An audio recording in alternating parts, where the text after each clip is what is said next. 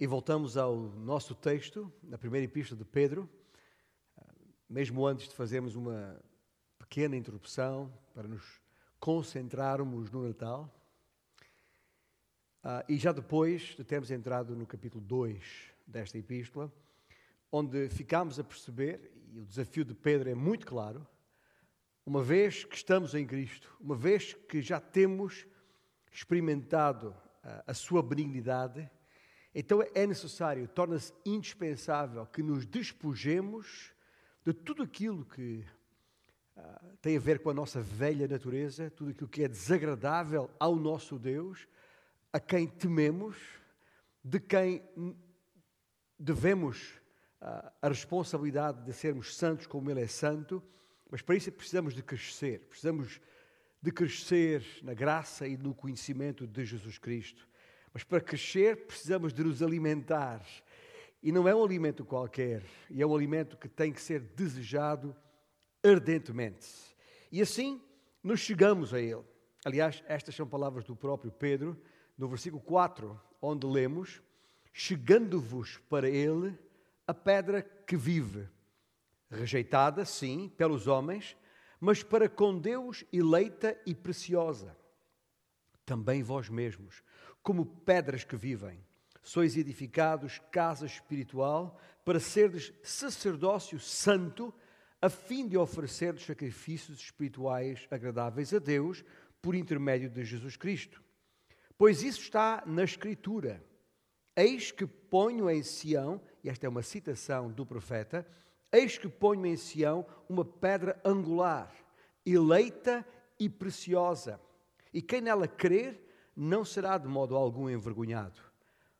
Para vós outros, portanto, os que credes, é a preciosidade, mas para os descrentes, a pedra que os construtores rejeitaram essa veio a ser a principal pedra angular e, para esses que não creram, pedra de tropeço e rocha de ofensa. São estes, diz Pedro, os que tropeçam na palavra, sendo desobedientes para o que também foram postos. Vós, porém, sois raça eleita, sacerdócio real, nação santa povo de propriedade exclusiva de Deus, a fim de proclamardes as virtudes daquele que vos chamou das trevas para a sua maravilhosa luz. Vós, sim, que antes não erais povo, mas agora povo de Deus sois. Que não tinhais alcançado misericórdia, mas agora alcançastes misericórdia.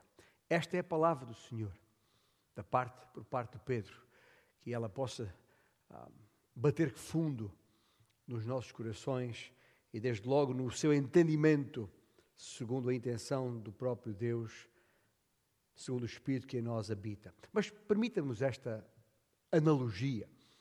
Estamos aqui a falar de pedras, de uma pedra angular que é Jesus e de pedras vivas que somos nós. Nós que estamos aqui reunidos no edifício construído, edificado pedra sobre pedra. E aqui está uma analogia linda, porque este edifício está de pé e consolidado, tal como é suposto nós estarmos, enquanto conjunto de pedras vivas assentes sobre uma pedra angular, Jesus Cristo. Uma pedra preciosa já agora, cujo nome temos de representar sem que nós sejamos pedras de tropeço. Agora, Pedro uh, responde a duas questões fundamentais. Primeiro, quem é Jesus? E depois, quem somos nós? Relativamente à primeira questão, quem é Jesus? Pedro usa, de facto, aqui uma palavra-chave para descrever quem é Jesus. Ele é a pedra. A pedra sobre a qual assenta toda a igreja. Isso se vê no próprio texto em pelo menos quatro pontos diferentes.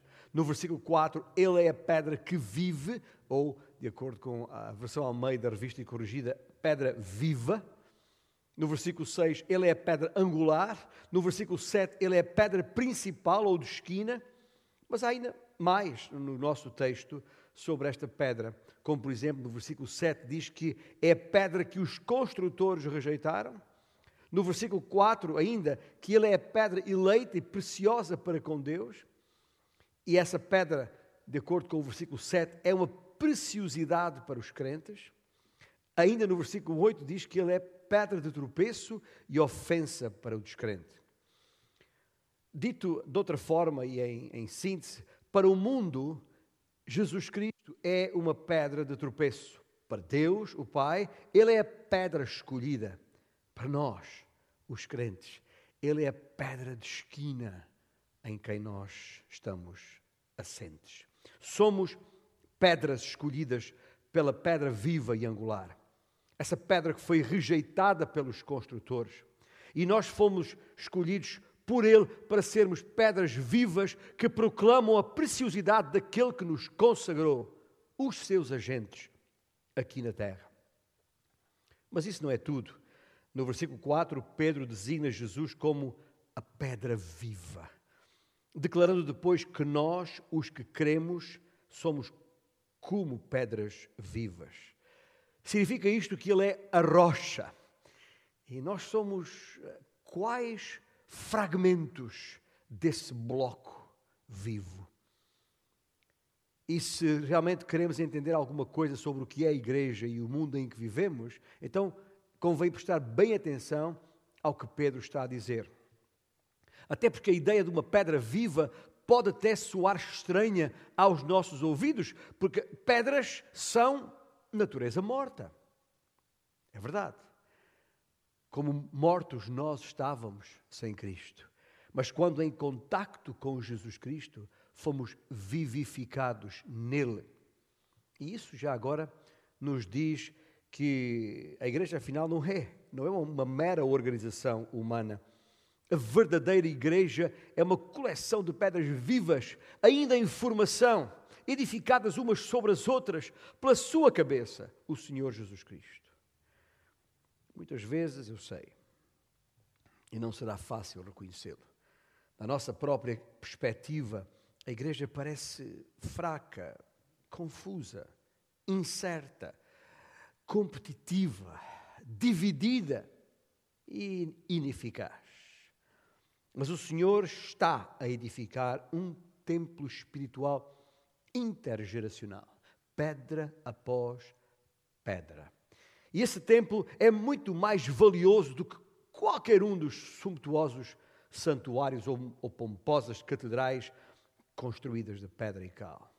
Um dia, esses magníficos edifícios construídos por homens cairão por terra. Nós estamos aqui, como disse há pouco, temos o privilégio de estarmos reunidos no edifício histórico.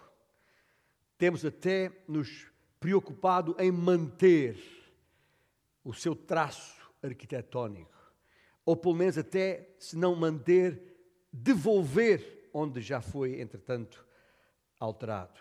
Porque é de facto bonito, é, um, é apreciado até este traço arquitetónico do nosso edifício. É, aliás, não sei se sabem disto, mas é, aliás, um, um edifício assinalado para classificação como de interesse público, ou de interesse histórico, quer dizer, justamente pelo IPAR, que é o Instituto Português do Património Arquitetónico. Todas as renovações que fizemos nestes últimos anos tiveram isso em conta. A obra eh, de substituição da cobertura, que foi a parte final da nossa a última obra que fizemos aqui no edifício, foi até alvo da curiosidade e admiração de engenheiros e académicos que por aqui passaram ou foram passando. Mas estes edifícios, por mais belos que sejam, não duram para sempre um dia fatalmente ruirão. Nada do que foi construído permanecerá.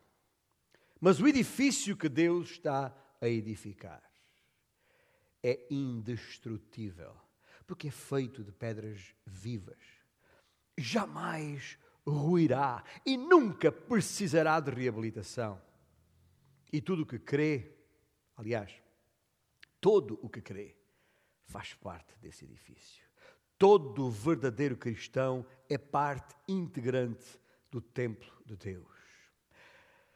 Já todos perceberam nos últimos anos que o nosso grande porto esta grande cidade está em obras. Basta ver a quantidade de, de, de gruas instaladas. Ainda há poucos dias estava com um colega missionário eh, do lado eh, sul, na margem sul do, do Rio Douro, lá eh, olhando para a cidade do Porto e, de facto fiquei impressionado pela quantidade de gruas. Eram tantas que nem consegui contá-las Isto só do lado do Porto, imaginando que se estivéssemos a, a, do lado lá a, a mirar Gaia, teríamos percebido a mesma coisa.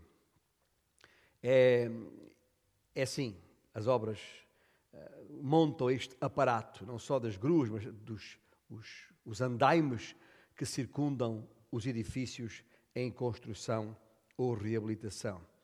Aliás, como tivemos aqui na nossa própria, nosso próprio edifício há alguns meses, até há, há, poucos meses atrás. Mas quando é que nós sabemos que a obra está concluída? Nós sabemos que a obra está concluída quando se retiram os andaimes. Enquanto os andaimes ali estiverem, sabemos que a obra não está concluída. O retirar dos andaimes é o sinal de fim da obra em curso.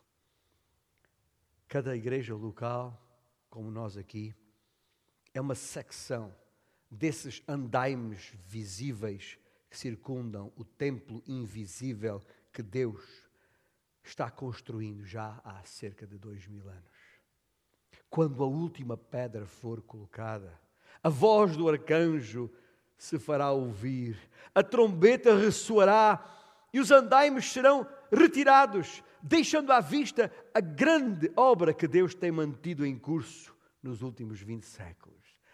Consegues perceber isto? Só de pensar, é uma ideia revolucionária, mas de facto é isto que nós somos enquanto igreja local. Somos o andaime uma parte dos andaimes invisíveis de uma, de uma obra monumental que está sendo feita à semelhança daquela pedra de esquina que é Jesus Cristo. Há pessoas que até, enfim, com alguma razão de ser, expressam frustração pela maneira lenta como a igreja se movimenta. Tanto impasse, tanta burocracia, neste processo de obra. Tantas reuniões e grupos e comissões.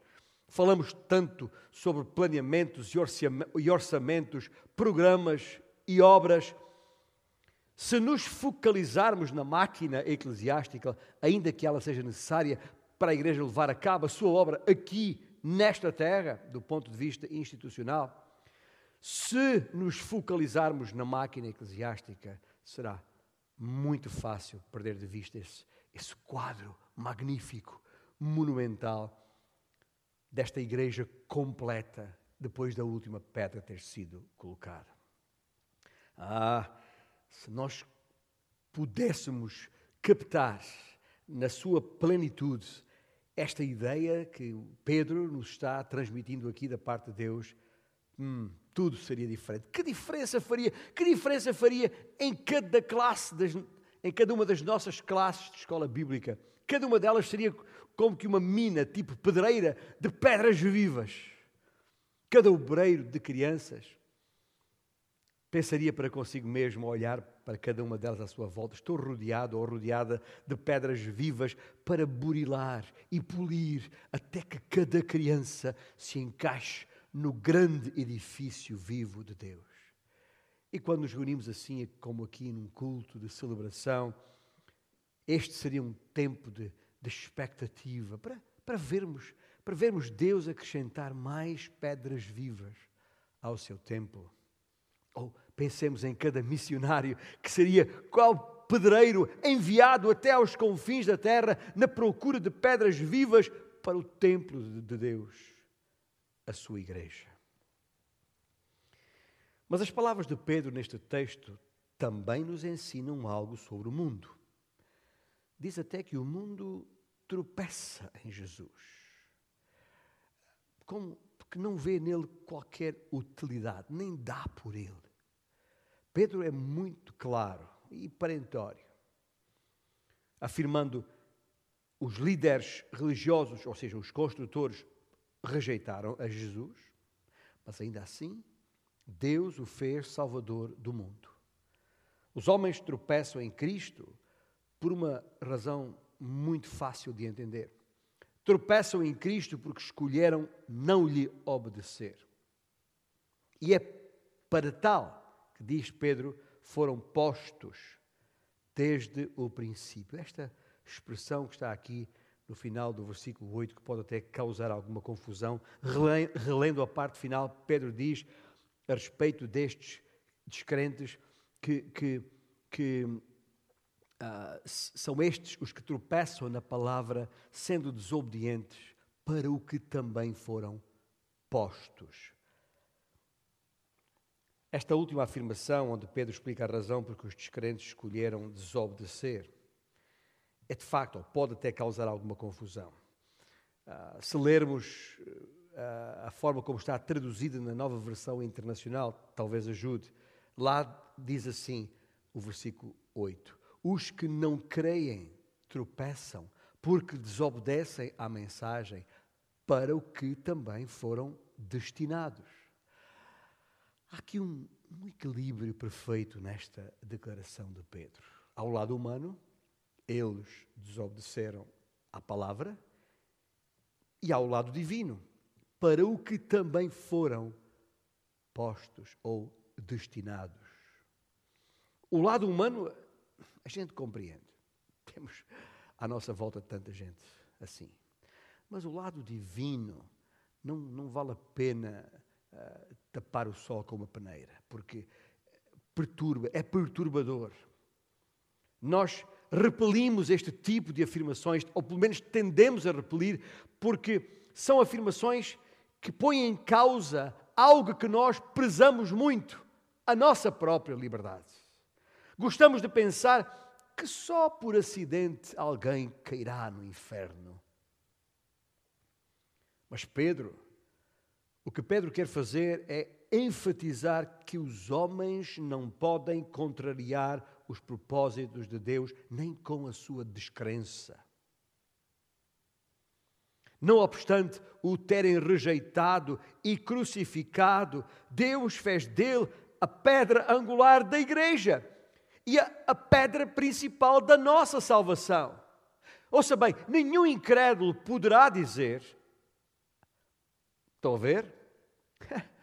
Eu frustrei os planos de Deus. Era, era suposto eu, eu ser uma dessas pedras vivas. Mas eu disse: não, não, não, Jesus, eu não. E agora veja, está ali um buraco no edifício de Deus. Errado! Nada poderia estar mais errado. Não há falhas no templo de Deus.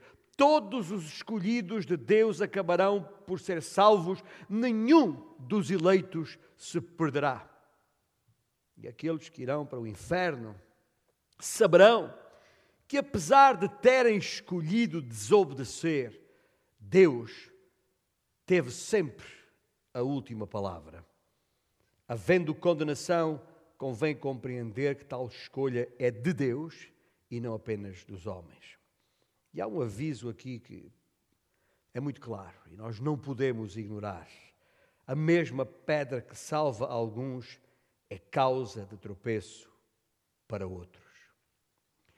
Interessante, aqui uma outra palavra que Pedro usa para descrever Jesus. Lembre-se, ainda estamos a, responder à primeira questão: quem é Jesus? E eh, por três vezes ele usa o conceito ou a palavra precioso. E dizendo que uh, para o mundo Jesus nada tem de precioso. Sabe-se o valor de uma coisa, ou pelo menos uh, assim se pensa, consoante o parecer da opinião pública. E há dois mil anos atrás, a opinião pública estava errada a respeito de Jesus. E sabe uma coisa? Continua errada até hoje. Não se pode ficar numa posição neutra a respeito de Jesus. Ouça bem, Ele te salvará ou Ele te esmagará. Não há terceira opção. Jesus não é só a pedra de esquina da igreja, também é a pedra de toque da história. Agora que os céus o revelaram, não pode mais ser ignorado. E é por isso que os descrentes ficam tão frustrados. Porque toda a hora dão de caras com ele e não sabem o que fazer. E acabam por tropeçar e cair ou passar ao largo, não querem saber. Pelo que às vezes até nos apetece dizer quando apresentamos Cristo a alguém e é, e é como se, se não vissem nada e na verdade estão cegos, apetece-nos dizer: é para abre os olhos. Não, não vês que está diante de ti a pedra de esquina? Aliás, acabaste de tropeçar nela. Quem é Jesus para ti? É a tua pedra de esquina ou ainda a tua pedra de tropeço? Em que se alicerça a tua vida? Está fundamentada em Jesus? Se assim é, nunca serás desapontado, jamais serás abalado, jamais serás tombado, jamais serás envergonhado. Quem é Jesus? A resposta está muito clara no texto que acabamos de ler. Ele é a pedra viva, ele é a pedra angular, ele é a pedra principal e até é, para os que não creem, pedra de tropeço. E nós? E nós? Quem somos nós?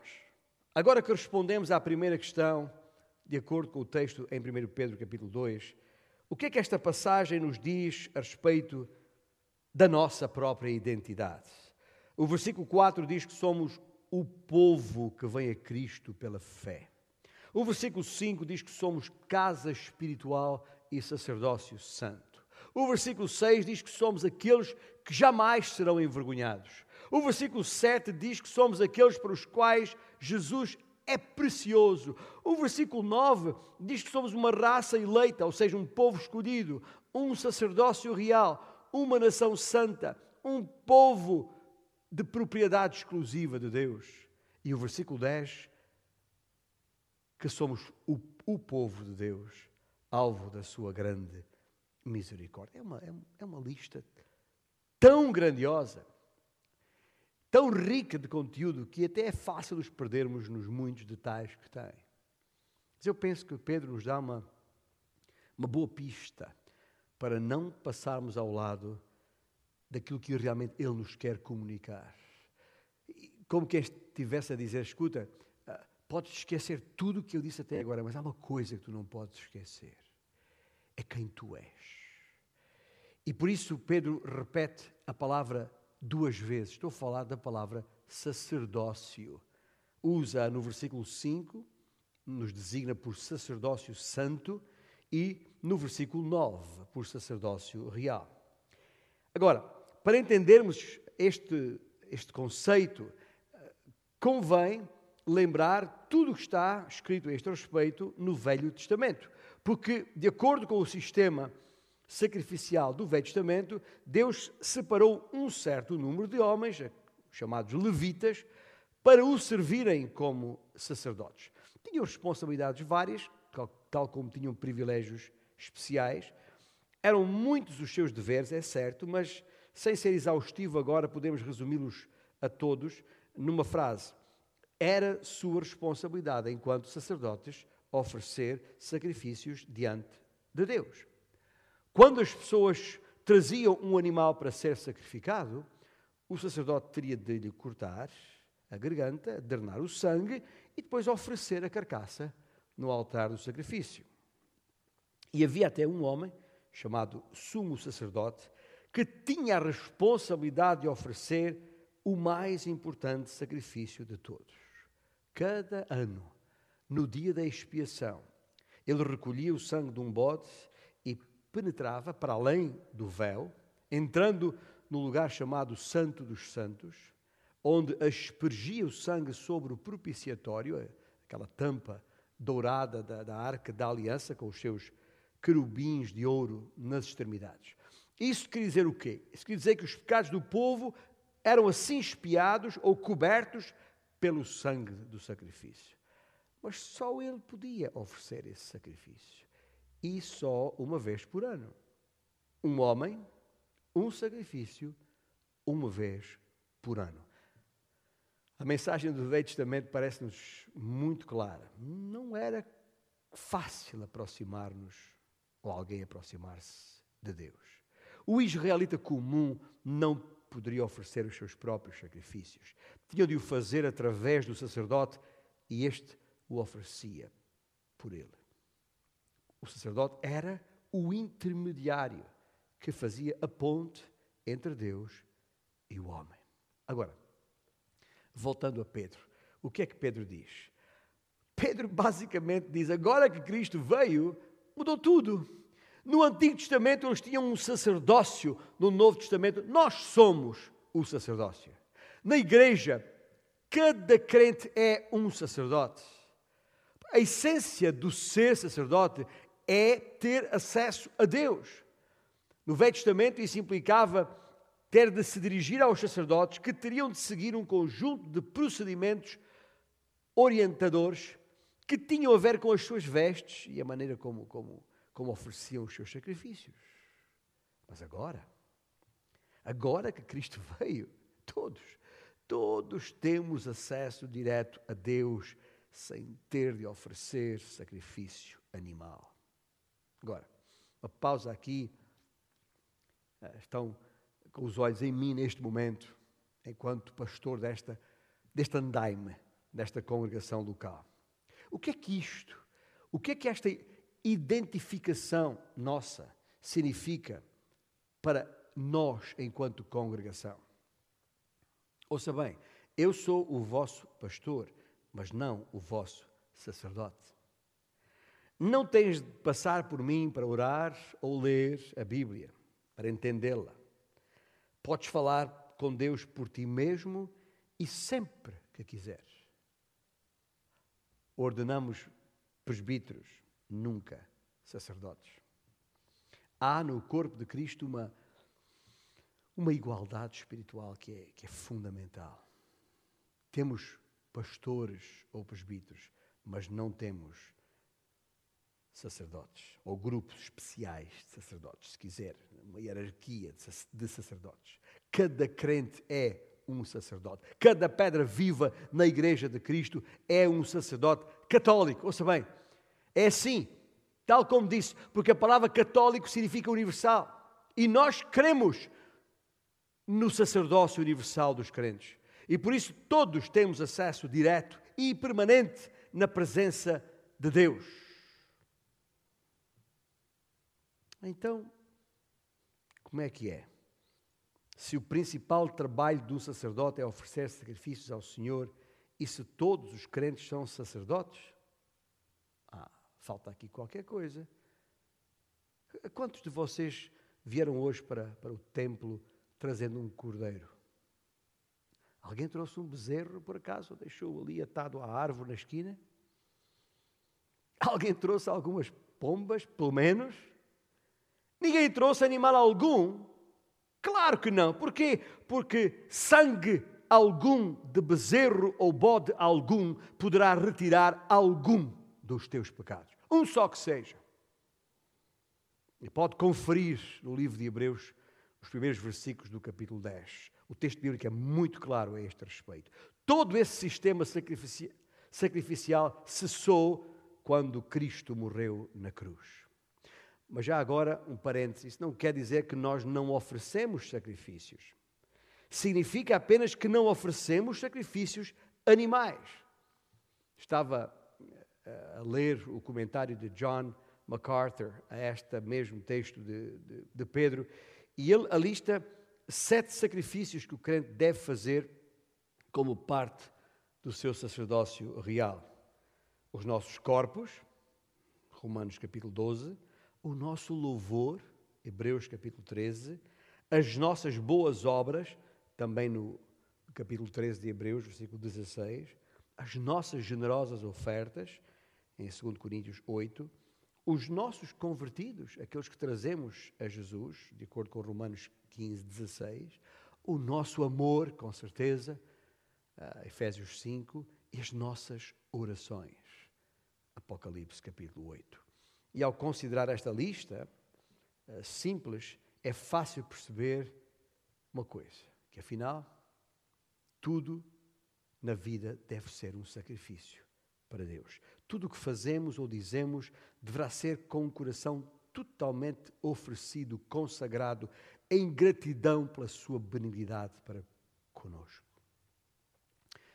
Atentai já agora para este detalhe mais. A palavra latina para sacerdote é a palavra pontífice, que é, afinal, a junção de duas palavras que significam uh, ponte e fazer, ou fazer a ponte, porque o sacerdote faz a ponte entre Deus e o homem.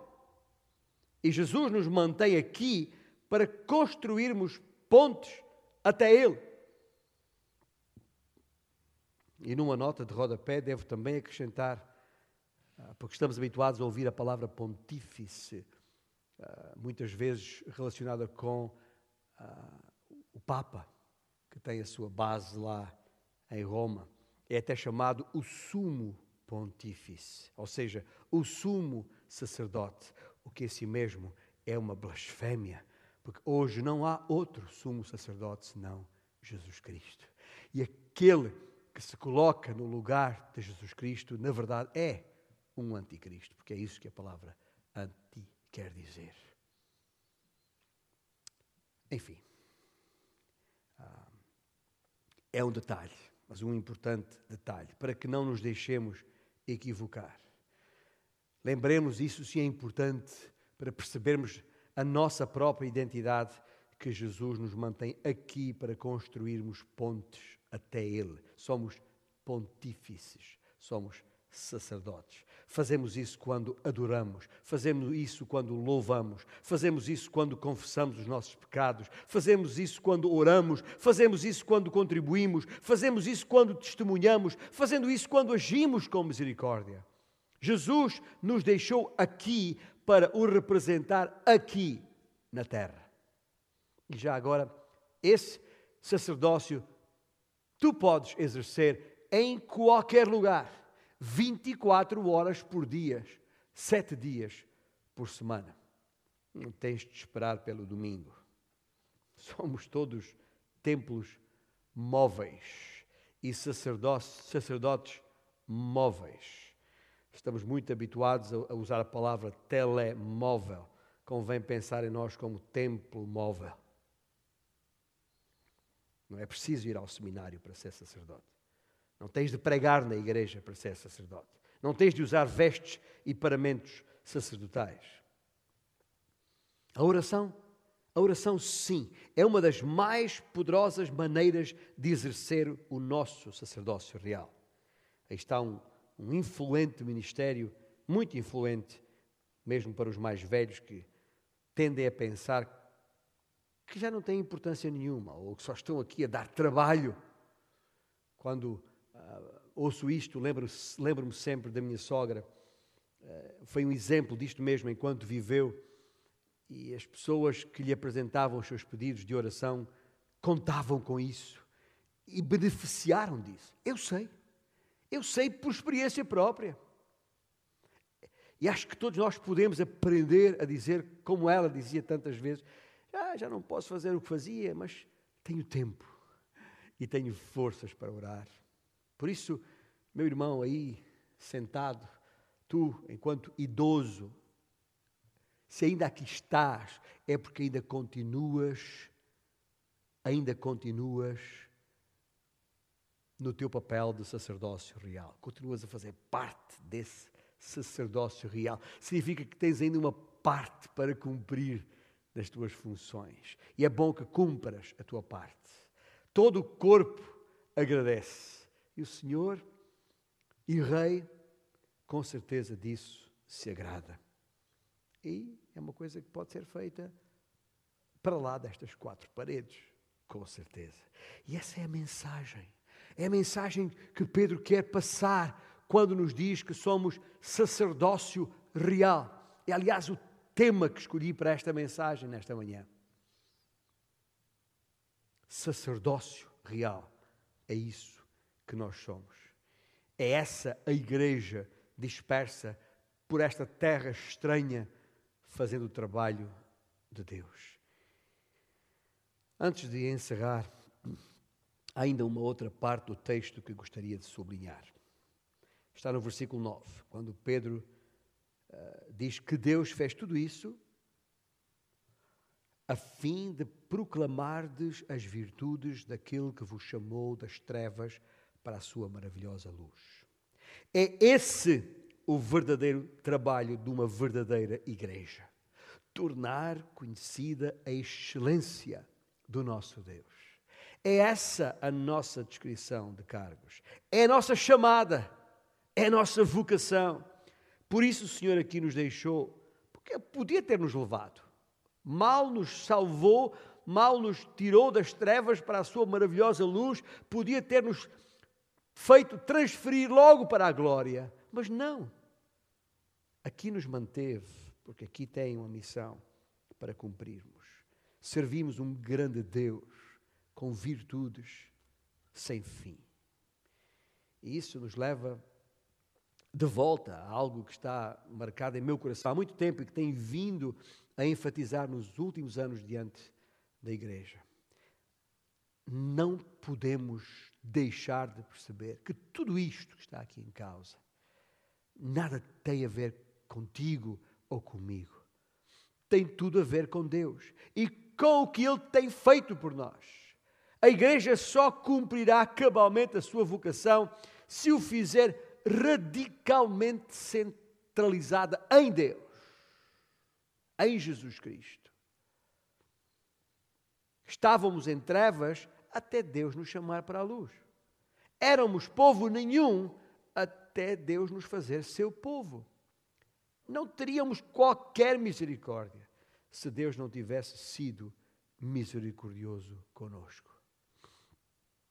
Deixe-me sintetizar todo este sermão numa só frase. Deus nos fez quem somos, a fim de dizermos ao mundo quem Ele é. Lembra-se? Duas perguntas. Quem é Jesus? Quem somos nós? Bom, em Cristo Jesus, Deus nos fez quem somos, a fim de dizermos ao mundo quem Ele é. Existimos para proclamar ao mundo a excelência do nosso Deus. Somos quais relações públicas, os RPs, de que tanto se fala nos nossos dias.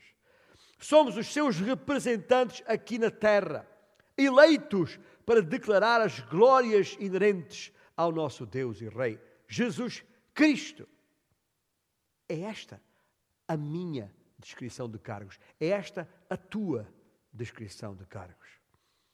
Deixe-me terminar com um exemplo vivo disto. O exemplo de um homem aplaudido pelos homens que insiste em apontar para a excelência de Deus. Nesta última sexta-feira à noite, aos 75 minutos do jogo entre o Futebol Clube do Porto e o Portimonense Sport Clube aqui no estádio. Um, e já uh, lançado para o último plano. O resultado já pouco importava naquela altura. Quando o número 9, o avançado deste clube algarvio, cansado e em sofrimento, foi substituído. Nesse momento, eu, meu filho Timóteo e o Ricardo Correia, ali presentes, testemunhamos algo que dificilmente sairá da nossa memória. Aquele arrepiante tributo que todo o estádio, de pé, prestou àquele número 9 que fez história no futebol do Porto. Muitos aplausos e cânticos dos adeptos para com Jackson Martínez, um dos nossos irmãos, uma pedra deste edifício local. Após o jogo, na conferência de imprensa uh, oficial, Sérgio Conceição, treinador do Futebol Clube do Porto, e a propósito desse aplauso do público ao Jackson, disse e passo a citá-lo, foi uma ovação e uma homenagem merecida. Em Portugal, devemos louvar uma pessoa como o Jackson Martínez. É um grandíssimo jogador. Quando ele representava o meu clube, tive a oportunidade de o aplaudir muitas vezes pela grande qualidade que tinha e pelo excelente homem que é. Toda a gente reconhece isso. Fim de citação. mais significativo ainda, porque vindo de um colega de balneário, onde é mais fácil construir ou destruir pontos, Jadson, um jogador brasileiro do Portimonense, disse o seguinte: É sempre bom jogar e dividir o balneário com o Jackson. É um grande jogador, mas ainda uma melhor pessoa. Acho que o jogador que foi e é não chega aos pés daquilo que como ser, como é, como ser humano e como colega.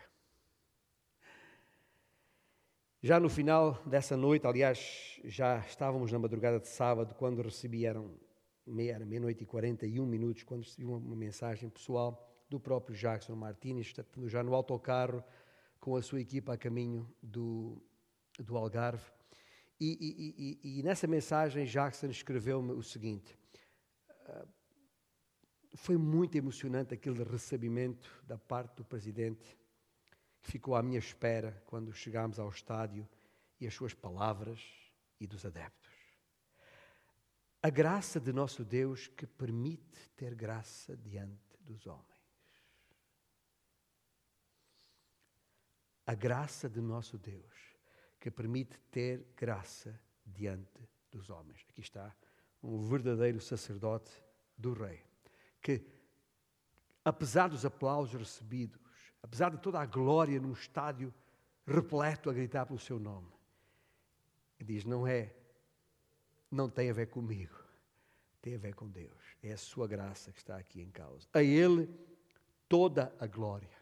Não ao sacerdote Jackson, mas ao Rei Jesus, que deu a sua vida por nós. E é sobre isso que vamos cantar, já a seguir, porque Ele deu a vida por nós.